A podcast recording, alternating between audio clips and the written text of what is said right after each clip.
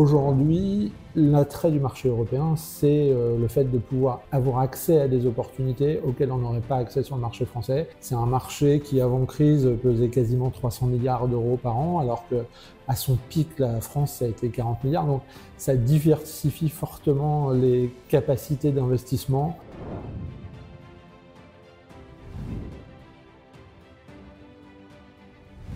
Bonjour à tous. Aujourd'hui, j'ai la chance de recevoir Yann. Bonjour Yann. Bonjour. Alors, tu es le directeur général et le fondateur d'Arkea RIM.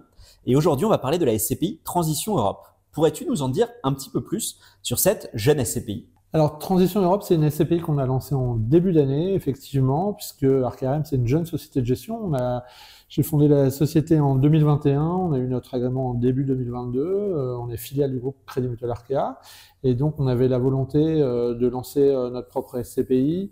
les événements de marché aidant, on s'est adapté, et donc on a lancé cette SCPI en janvier 2023, avec pour objectif d'avoir une SCPI européenne, donc investi euh, exclusivement hors de France, euh, sur une stratégie diversifiée. Et ça, c'est clairement le marché aujourd'hui qui nous a dicté cette conviction de pouvoir aller saisir les opportunités. La chance aujourd'hui des jeunes SCPI, c'est de pouvoir se positionner sur des opportunités. Donc, autour de tout ce qui est immobilier des nouveaux usages, donc nouvelles formes de bureaux, nouvelles formes de logistique, nouvelles formes, tout ce qui est autour du life science, de la santé, bref, sur tout type de typologie, mais avec vraiment cette volonté euh, sur les mois et les années à venir d'aller saisir les opportunités, que ce soit en termes de géographie, c'est-à-dire qu'on a fait beaucoup euh, de Pays-Bas pour l'instant, par exemple. Pourquoi? Parce que c'était bah parce que c'est un marché qui a pas mal décoté déjà, euh, et donc on a aujourd'hui vraiment cette vision de se dire où est-ce qu'on va en fonction de, du mouvement des marchés.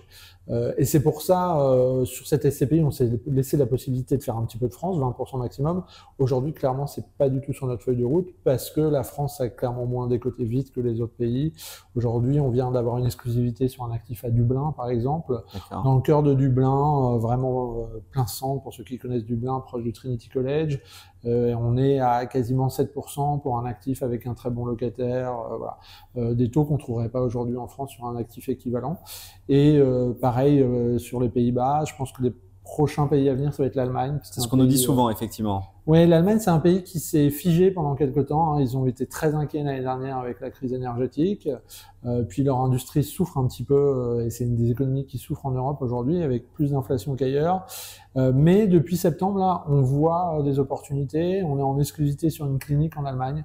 Euh, aujourd'hui à des taux proches de 7%, donc encore une fois des taux qu'on n'avait pas vus depuis très très longtemps en Allemagne. Donc euh, je pense que c'est le prochain pays sur lequel on risque d'avoir de très belles opportunités. D'accord, alors tu le disais au tout début, hein, une SCPI dont le nom euh, l'indique, une vocation européenne, donc il y a évidemment la possibilité pour un épargnant de bénéficier d'une fiscalité intéressante, mais c'est ce qu'on dit souvent, la fiscalité ne doit pas être le moteur principal d'un investissement. Donc finalement, vous, la stratégie européenne, elle est plus dictée par les opportunités que vous pensez pouvoir saisir en Europe que par la fiscalité pour ah l'épargnant, les deux Clairement. Euh, oui, au départ, c'est une vraie demande. Euh, on a, quand on a lancé cette société de gestion, on s'est interrogé sur ce qu'on allait lancer comme produit. On a lancé une première essai en unité de compte sur l'investissement en région euh, qui fonctionne très bien, qui est une des parmi les meilleures perfs du marché. Et là, euh, on avait volonté de créer une SCPI et on a vu qu'il y avait un, une vraie demande. Hein. Si on regarde sur euh, la collecte l'année dernière, les SCPI européennes, on a vu un, une vraie progression. Mais effectivement, euh, collecter sans pouvoir investir, euh, c'est un vrai sujet pour la perf. Euh, Aujourd'hui, l'attrait du marché européen, c'est euh, le fait de pouvoir avoir accès à des opportunités auxquelles on n'aurait pas accès sur le marché français. C'est un marché qui, avant crise, pesait quasiment 300 milliards d'euros par an, alors que à son pic, la France, ça a été 40 milliards. Donc, ça diversifie fortement les capacités d'investissement. Et surtout, c'est se dire, euh, bah, par exemple, le bureau peut être pertinent sur certaines localisations, mmh. allons sur ces localisations. Euh, la logistique est pertinente sur certaines localisations, allons sur ces.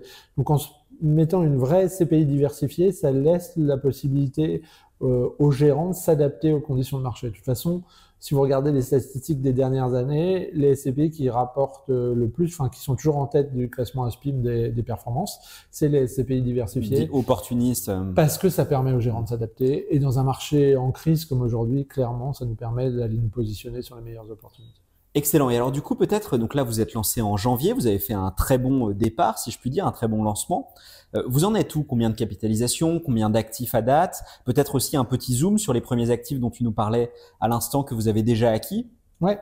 Alors on a 70 millions d'euros de capitalisation depuis euh, depuis le lancement, donc un, un beau démarrage euh, avec déjà quatre actifs. Alors il y a un portefeuille dans l'eau qui est un portefeuille de Basic Fit en Espagne, donc on va l'inclure, sinon on est plutôt à 9 actifs. Euh, et donc des choses assez variées. Le premier actif, c'était un centre de bien-être euh, à Rotterdam, aux Pays-Bas. Donc euh, typiquement dans l'immobilier des nouveaux usages, c'est un mix de salles de sport, piscine, restauration, crèche, louer tout ça à un seul opérateur qui s'appelle David Lloyd, qui est le leader européen des centres de bien-être haut de gamme. Il n'y en a pas en France, mais il y en a en Allemagne, aux Pays-Bas, au UK. Après, on a acheté un immeuble de bureau euh, aux Pays-Bas, euh, un très bel immeuble. Euh, vous retrouvez un reportage photo. On essaye dans le reporting maintenant de mettre des choses très concrètes. Donc tous les trimestres, vous allez trouver un reportage photo sur un des actifs. Et au deuxième trimestre, vous verrez la, si vous allez télécharger le bulletin, vous verrez le reportage photo sur cet immeuble, des espaces de coworking, salle de sport. C'est un immeuble au dernier étage, a même des cheminées, des terrasses. C'est vraiment un très très bel immeuble euh, construit il n'y a pas longtemps, A++ en certification euh, environnementale. Euh, donc voilà, on continue à faire du bureau. Euh, louer 10 ans ferme à un, gros opérateur qui s'appelle Eiffel, qui est le leader de l'intérim aux Pays-Bas. Donc c'est le type d'actif qu'on regarde. Euh, le portefeuille de Basic Fit dont je vous ai parlé. Euh, un autre immeuble de bureau aux Pays-Bas. Et là, on est en exclusivité, un deal dont on est très fier, sur une clinique en Espagne. Mhm. au Pays Basque, à Vitoria de Gasteiz, qui est la capitale du Pays Basque. Loué à la communauté du Pays Basque, donc locataire public, 24 ans ferme. Et on est à plus de 9% de taux d'endement. Donc clairement des taux qu'on avait plus depuis plus de 10 ans. En fait. Excellent. Et alors du coup là, on parle de la performance. C'est un très bon, euh, très bonne introduction pour la, la, suite de mes questions. Vous venez de sortir le bulletin trimestriel du troisième trimestre on y retrouve une très belle performance sur la, sur la SCPI. Et notamment, il me semble que vous êtes à un taux, donc dès le troisième trimestre, autour de 6,5% en annualisé. Enfin, pas en annualisé, pardon. Non, pas en annualisé, en taux acquis, en fait. Si on compte les, les versements qu'on a fait des, sur les deux premiers, sur les trois premiers trimestres, ça fait 12,50 euros de versements. Donc, on est quasiment à 6,5% de performance. Déjà versé au troisième trimestre. Déjà versé. Si on ne versait rien au quatrième trimestre, on serait déjà, on aurait déjà cette performance acquise. C'est, euh, donc du, c'est ce qui est, euh, c'est la performance brute, hein, euh, qui inclut la, fiscalité européenne. Euh, et euh, typiquement, bah, il y a deux raisons à ça. Il y a le délai de jouissance qui fait qu'on a acheté euh, assez vite mmh. euh, par rapport à notre collecte, euh, notamment notre premier actif qu'on a acheté avant le lancement de la SCPI, donc qui a été vraiment très relutif. Et puis des, des taux aujourd'hui qui n'ont plus rien à voir. De meilleures acquisitions en fait. Voilà, exactement. Mmh.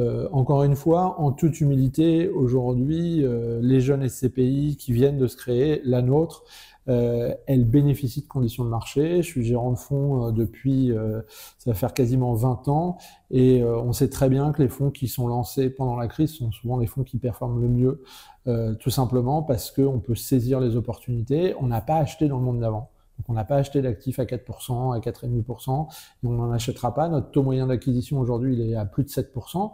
Donc euh, voilà, notre objectif de perf de cette année, c'est euh, au moins 7%. D'accord. Et notre objectif de 2024, c'est également 7%. Donc euh, on est sur des performances élevées, mais encore une fois, parce qu'on a la chance de démarrer dans ce nouveau monde Bien sûr. immobilier. Oui, on le rappelle évidemment aux auditeurs, hein, les, objectifs ne sont jamais garantis, les rendements ne sont pas garantis non plus. En revanche, euh, si vous avez déjà pu verser 6,5 au troisième trimestre, l'objectif des 7% paraît très crédible euh, pour euh, l'année 2023. Exactement. Et aussi rappeler que le sujet qu'on a vu récemment dans le marché immobilier, c'était les valeurs. Euh, aujourd'hui, nous, on a pris une mesure forte depuis le lancement, mais encore une fois, parce qu'on a été lancé pendant la crise, c'est-à-dire qu'on demande systématiquement une valeur d'expertise avant acquisition, et on n'achète l'actif que si on est en décode par rapport avec la valeur d'expertise. Donc, vous verrez que dans ce bulletin trimestriel, on a décidé de mettre le tunnel de valeur de reconstitution, et vous l'aurez désormais tous les trimestres dans le euh, dans notre reporting trimestriel avec une valeur actualisée tous les trimestres et donc ça vous permet de voir où on est Bien évidemment, on est déjà en décote euh, par rapport au prix de part, euh, mais ce qui me semble plus prudent, parce que pour moi, euh, la crise n'est pas encore finie, les baisses de valeur vont se poursuivre sur 2024, et donc on a intérêt à avoir cette décote. Ce coussin de sécurité, en fait. Exactement. Excellent. Et alors du coup, peut-être un sujet qui intéresse toujours nos éditeurs, c'est la question ISR, mhm. l'engagement à la fois social, environnemental. Vous êtes déjà une SCPI labellisée ISR. Comment se concrétisent vos actions à ce, à ce niveau? Effectivement, c'était vraiment un choix. On est euh, Crédit Mutuel Arkea, c'est un groupe mutualiste, donc on avait une vraie volonté d'avoir euh, une SCPI qui soit labellisée SR, euh, comme notre SCI d'ailleurs. Et on a des thématiques fortes autour de la biodiversité. Qui est une thématique dont on entend en général assez peu parler, mais euh, qui est, voilà, quand on parle aux spécialistes du sujet, on dit toujours que si on considère que le réchauffement climatique est un problème, euh, la biodiversité est un problème encore plus grand que le réchauffement climatique en fait. Euh, et donc on a décidé d'agir à notre échelle sur le sujet, c'est-à-dire qu'on fait systématiquement un audit par un écologue après l'acquisition d'un site.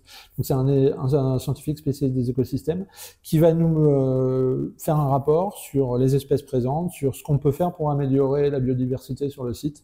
Euh, voilà des choses très simples, hein, création de zones humides par exemple, vous créez une petite mare sur votre site, euh, euh vous euh, fauchez pas à certaines périodes, ce genre de choses, et on sera suivi tous les trois ans par cet écologue pour faire un bilan de ce qu'on a fait et comment on peut améliorer. Donc ça c'est un axe fort, un axe autour de développer les mobilités, les alternatives à mobilité thermique, donc mobilité douce, hein, euh, tout vélo, autour de, du vélo, exactement, euh, mettre des bornes de recharge systématique sur nos sites parce que l'immobilier c'est du concret.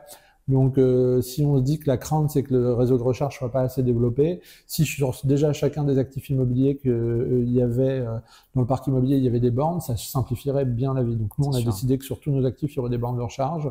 Et puis après, le dernier volet, il est sur la résilience au changement climatique. c'est là où on voit que le sujet ISR, il rejoint la problématique de rentabilité. La résilience au changement climatique, ça nous semble être la clé. Surtout quand on investit aux Pays-Bas, par exemple. C'est-à-dire qu'on fait systématiquement un rapport pré-acquisition sur euh, bah, risque d'inondation, risque de submersion, risque d'incendie, risque de réchauffement euh, climatique, donc vague de chaleur, et on regarde si l'actif est paré à ça pour des raisons toutes simples, euh, je dirais presque financières au démarrage, c'est qu'il y a un risque d'assurabilité de l'actif à moyen terme. En fait. Mmh. On sait qu'aujourd'hui, il y a certains actifs qui, à moyen terme, peut, pourraient ne plus être assurables. Donc nous, on veut s'assurer que justement, on n'a on pas de problème sur ces actifs-là et qu'on a une vision durable de l'actif. Donc euh, voilà, un, un, sujet important à nos yeux. Oui, parce que j'avais vu une stat un peu terrifiante sur les Pays-Bas où effectivement, il y avait des, enfin, des zones entière qui risquait d'être euh, d'être submergée en fait si les océans. Exactement. Donc c'est important qu'on achète là-bas, de regarder qu'on n'a pas de sujet avec les actifs qu'on achète. Excellent. Et eh écoute, merci beaucoup Yann pour cet euh, entretien. Merci beaucoup.